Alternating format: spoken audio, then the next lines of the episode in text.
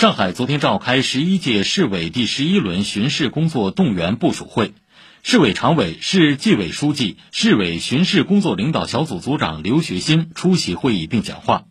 市委常委、市委组织部部长、市委巡视工作领导小组副组长胡文荣宣布十一届市委第十一轮巡视组长授权任职及任务分工决定。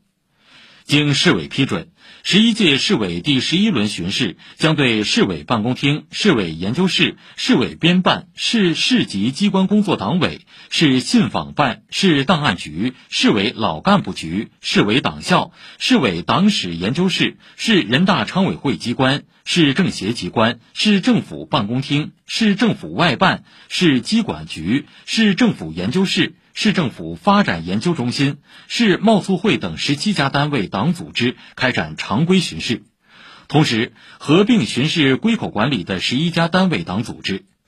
对上海工程技术大学、上海商学院、浦发银行、华谊集团等四家单位党组织开展巡视回头看，对市粮食和物资储备局、光明食品集团等单位党组织开展涉粮问题专项巡视。